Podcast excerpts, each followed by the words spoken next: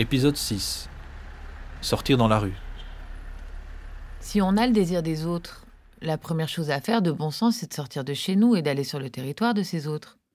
Ainsi, on n'est plus les propriétaires de l'habitat qui accueillons des visiteurs chez nous, mais on est des habitants du quartier parmi d'autres habitants.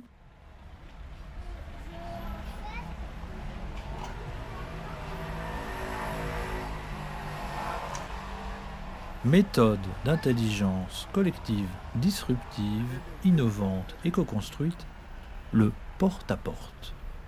Si possible prononcé à l'anglaise, le porte-à-porte. Matériel nécessaire, une maison, une porte.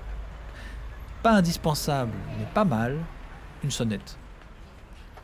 La première fois, la première fois, un homme passe sa tête par la fenêtre du premier. Je suis en règle, Ma voiture est bien garée. La deuxième fois, une femme, sur le pas de sa porte, s'écrie J'ai pas encore payé pour la façade, mais je fais vite. La troisième fois, la fenêtre du rez-de-chaussée s'en trouve. Mais vous êtes qui, vous? Et t'as pas peur de les déranger? Si, si, bien sûr. Le sourire, ça n'efface pas la peur. L'important, c'est que la peur ne prenne pas toute la place, et que ça t'étrangle.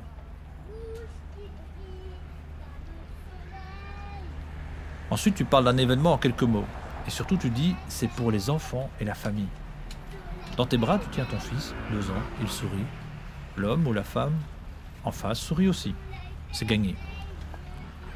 Tu fais pas de point, sous-point, argument contre argument annexe. Non. Et surtout, tu ne penses pas que tu vas sauver le monde et que les gens n'attendent que toi. Oui, c'est marrant ce que tu dis, parce que pour moi aussi, mon inscription dans le quartier commence à se dessiner. En ce moment, j'aime bien discuter avec Youlef lorsqu'elle s'assied au soleil euh, de l'autre côté de la rue ou avec les jumeaux qui habitent juste à côté. Et assez, en fait, je suis assez rassurée aussi par la présence de la famille de Touré à côté du Porsche. En fait, je mets pas dans les tiens en donnant un coup de main par là, en proposant une idée. Un élément décisif pour moi, ça a été de frapper à la porte du local de quartier. Ils sont situés dans notre rue. Hein. Ils ont apporté des moyens financiers, ils nous ont permis de rencontrer des gens, ils organisent des réunions. Et moi, j'ai trouvé là une équipe enthousiaste, prête à encourager, qui offre des éclairages, des pistes, des relais, qui nous aide. Et un jour, une travailleuse, elle s'appelle Rachida, elle vient me voir.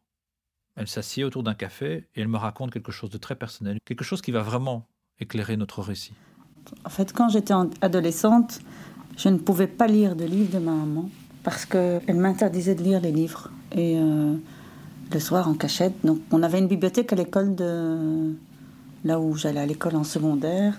Et j'ai commencé, j'étais attirée par les auteurs arabes, je ne sais pas pourquoi. J'étais dans ma phase d'identité où j'ai besoin de savoir qui je suis. Euh.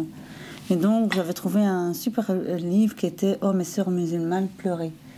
Je crois que ce livre, je l'ai lu trois fois. Mais euh, j'avais pris ce livre et j'avais montré à maman que c'était une femme musulmane sur la foi, sur la.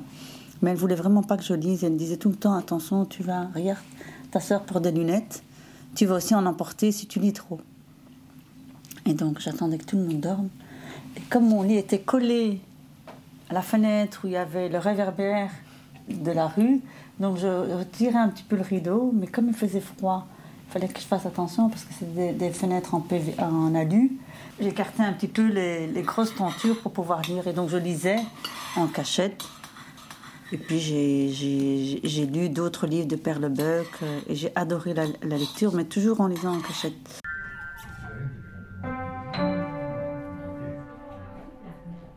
Et j'ai jamais su pourquoi ma mère m'interdisait. Quand on devait lire, lire des livres de, de l'école, de Kafka par exemple, euh, d'Albert Camus. Euh, mais par exemple, mon père ne voulait vraiment pas que j'achète euh, ces livres et il disait bah, Tu vas à l'école et tu leur dis qu'on n'a pas, pas d'argent. Mais c'était humiliant de dire quand tu es adolescente, à 15-16 ans, chaque fois dire au prof euh, J'ai pas.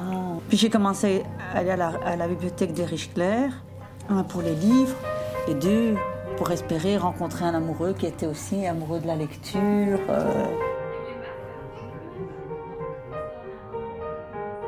Et puis un jour en en bêchant dans le jardin de ma maman.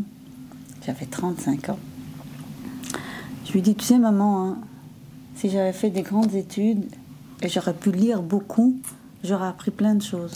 J'aurais pu aller loin. En fait, ce que je voulais lui dire, c'est que je sais que j'ai des compétences, mais que je ne sais pas les. Voilà, c'est pas, pas facile à, exprimer, mais juste pour dire que le fait qu'on nous a empêchés de lire a fait qu'on a des lacunes.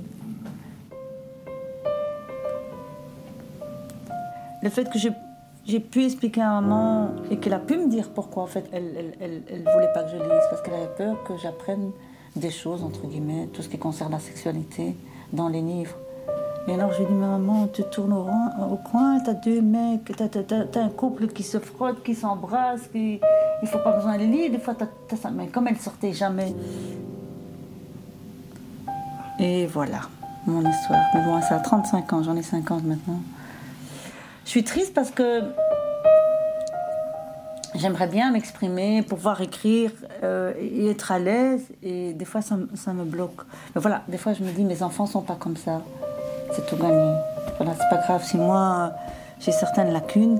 Et c'est pour ça qu'aussi, quand je vois des mamans, je leur explique. Elles sont aussi émues. Hein. Je leur dis, donnez-leur les, livres.